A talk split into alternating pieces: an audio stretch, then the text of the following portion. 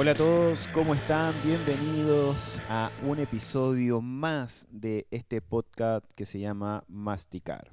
Bueno, queridos, queridas, en este episodio yo quiero compartir con ustedes un pensamiento, una reflexión, más bien dicho, algo por ahí que anduvo dando vueltas durante las últimas semanas sobre algo que tiene que ver con la motivación de las personas, la motivación más intrínseca de nuestra vida, y cómo en base a las preguntas y respuestas eh, pude llegar a darme cuenta de cosas que en mi vida estaban equivocadas, pero que también podíamos ayudar a otros a encontrar a través de este mismo juego de preguntas y respuestas eh, la motivación por la cual se mueven, por la cual nos movemos, por la cual hacemos las cosas. Entonces, en este episodio yo quiero eh, compartir algo contigo, pero sin antes decirte compártelo, eh, te invito a que nos apoyes compartiendo este podcast por tus redes sociales, compartiendo link, eh, publicándolo en diferentes lugares, sabes que eso nos ayudará mucho a poder difundir este mensaje, a difundir estos pensamientos. Creemos realmente que hay cosas fundamentales que se deben volver a masticar en la vida de cada persona, en cada uno de nosotros volver a a tomarle el gusto a las cosas que hemos perdido. Realmente parece que este tiempo no solamente nos ha quitado el abrazo o el ser más cercano, sino que también nos quiere quitar el gusto por las cosas simples de la vida. Entonces yo quiero contigo poder compartir un pensamiento algo breve que espero con todo mi corazón nos lleve a reflexionar hasta tal punto de poder replantearnos algunas motivaciones y hechos que estamos llevando en la vida. Entonces, este podcast tiene por, por título No existen preguntas malas, solo preguntas incorrectas. Realmente es algo que me ha llamado la atención durante este último tiempo conversando y viendo también ciertas cosas, porque muchos preguntan cosas que, a veces no van al caso, como que veo detrás de ellos una motivación escondida por la cual no quieren dejar algunas cosas, o por qué motivo no quieren hacer otras cosas, o por qué motivo quieren hacer algunas cosas. Eh, pero hay algo eh, en pos de eso que, es la pregunta. Es cuando tú preguntas eh, qué te motiva a hacerlo o por qué lo haces o es que no quiero hacerlo. Entonces yo en alguna persona les pregunté ya, pero en serio, en serio, ¿por qué razón realmente tú no quieres tomar esta decisión? Eh, quizás la pregunta anteriormente había sido una mala pregunta, porque la pregunta era, explícame el motivo, o, o explícame qué es lo que es esto para ti pero la pregunta era una pregunta incorrecta, quizás la pregunta correcta era, explícame realmente qué piensas tú que perderías si haces esto o haces esto otro.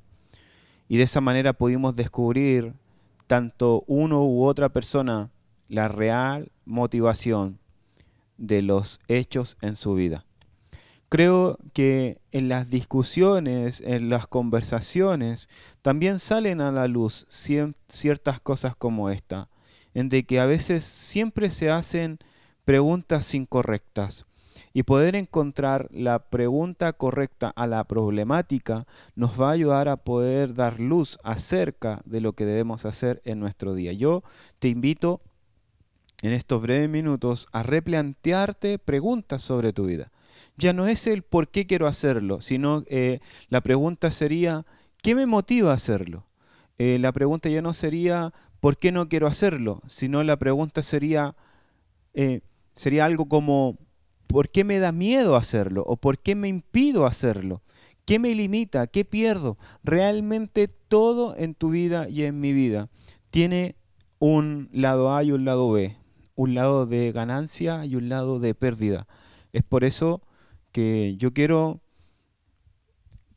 hacerte reflexionar, tanto como yo me hago reflexionar, si estoy haciendo las preguntas correctas en mi vida.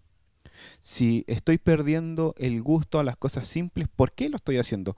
Es tiempo de poder hacerme preguntas correctas acerca de lo que hago en mi vida entera, en mis estudios, en mi trabajo, con mi fe también, eh, qué estoy haciendo con mi fe, qué estoy haciendo con mi servicio a Dios, si es que creo en Dios, eh, si estoy eh, liderando una corporación, si estoy liderando un trabajo, eh, alguna ONG, alguna fundación, y plantearme y replantearme cosas que realmente están chocando con mi vida. Quizás tú te estás viendo que no avanzas, si te estás viendo que hay cosas que están haciendo tropiezo en tu vida, puede ser que en este instante, en este punto de tu vida, tú no te has planteado las preguntas correctas acerca de tu futuro, acerca de tu eternidad. Yo quiero llevarte brevemente a un pasaje de la Escritura. Bueno, si tú nos estás escuchando por primera vez, eh, yo soy de credo cristiano y siempre baso mis reflexiones en base a la palabra de Dios. Entonces te invito a que te quedes, escúchalo brevemente, es algo que realmente va a bendecir tu vida te va a abrir eh, la mente hacia una nueva perspectiva. Te quiero contar un poco. Estaban los discípulos con Jesús en la última cena. Ellos estaban conversando con Jesús. Jesús ya había tomado la copa, ya había untado el pan, había dicho quién lo iba a, a traicionar y en cierta manera ellos empezaron a discutir entre ellos quién iba a ser, pero después de eso salta inmediatamente una nueva pregunta entre medio de toda la conversación. La Biblia dice que ellos tuvieron, además de eso, de haber conversado quién iba a entregar al maestro, ellos se preguntaron entre ellos, tuvieron como una discusión entre cada uno de ellos diciendo, ¿y ahora quién va a ser el más importante de nosotros? Porque si Jesús se va, eh, Jesús se va al cielo, quizá ellos todavía no lo entendían muy bien, pero tenían algo en mente. Eh, ¿Quién va a ser el más importante de nosotros? ¿Quién va a liderar? ¿Quién va a llevar adelante el equipo? ¿Quién va a hacer esto? Teniendo temor de que se le estaba yendo todo esto a, pique sin saber realmente todo lo que venía por delante.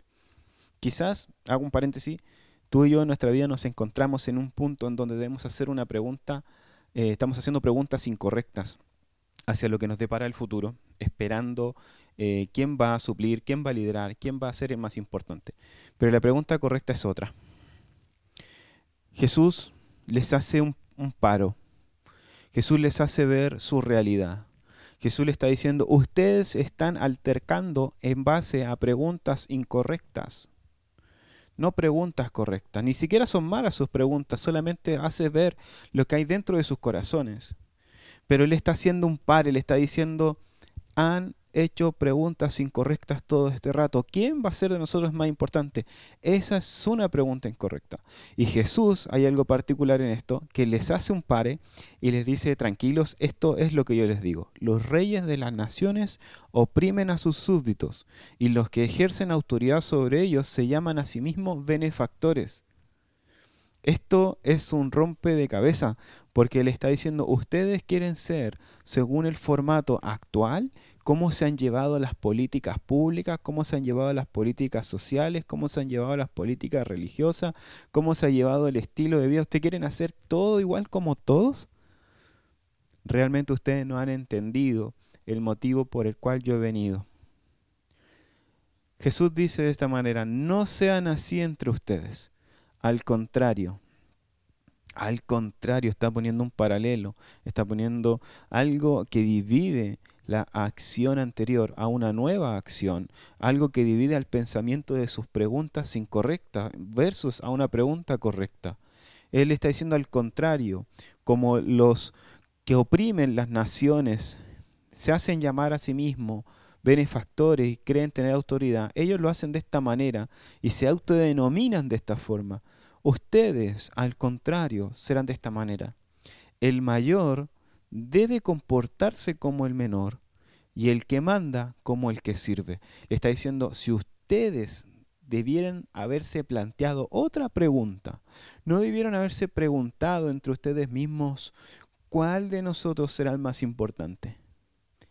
Ellos debieron haberse preguntado cuál de nosotros será el que sigue los pasos del Maestro. ¿Cuál de nosotros será el que lleve a cabo el trabajo. ¿Cuáles de nosotros serán los que han entendido realmente el mensaje? Jesús le dice, el mayor debe comportarse como el menor y el que manda como el que sirve. Esto nos hace un rompe de cabeza porque nos enseña muchos parámetros que en el mundo, en el día de hoy, están equivocados, donde muchos quieren tener lugares de importancia para oprimir, para llevar su autoridad y hacerse denominar benefactores de una sociedad, cuando el modelo que Dios siempre ha querido para cada una de nuestras organizaciones ha sido el de servicio. Cuando tú eres un líder que sirve, cuando tú eres un líder que está, cuando tú eres un líder que muestra, cuando tú eres un líder y no un jefe, las cosas van a cambiar alrededor de ti. Cuando tú lideres realmente con tu vida, las cosas van a cambiar alrededor de ti. Ya no serás una persona que con autoridad oprime y se hace llamar yo soy el que les doy todo.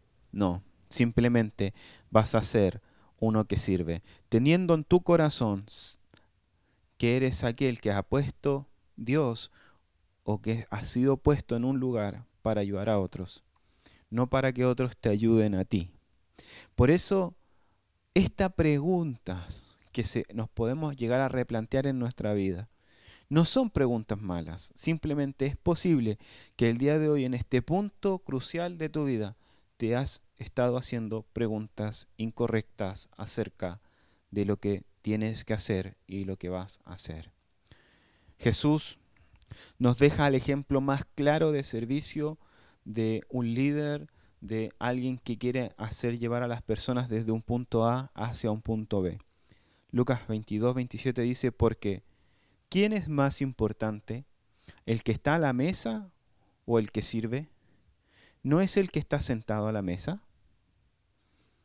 Es una pregunta retórica, una pregunta que se responde a sí mismo. Le está diciendo, ¿no es más importante el que sirve o el que está a la mesa? Jesús dice, obvio, el que está a la mesa es más importante. Entonces Jesús hace la respuesta a una pregunta correcta. La respuesta a una pregunta correcta que tú y yo debemos buscarla es, sin embargo, dice Jesús, yo estoy entre ustedes como uno que sirve. La pregunta correcta es, yo estoy en medio de ustedes como uno que sirve. Ahora debes buscar tú y debo buscar yo. ¿Cuál es la pregunta correcta que debo hacer para recibir esa respuesta?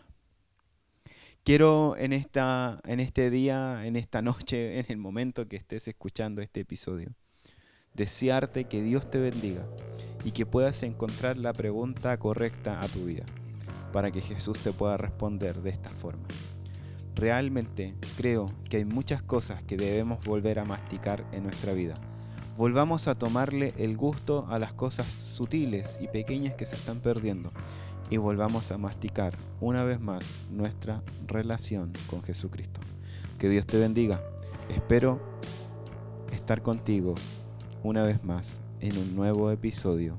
Te invito a que sigas compartiendo, danos ánimo, danos apoyo, eso nos va a alentar para poder mantener más episodios subidos con más frecuencia. Que estés súper bien, un abrazo y nos vemos hasta otro episodio de Masticar.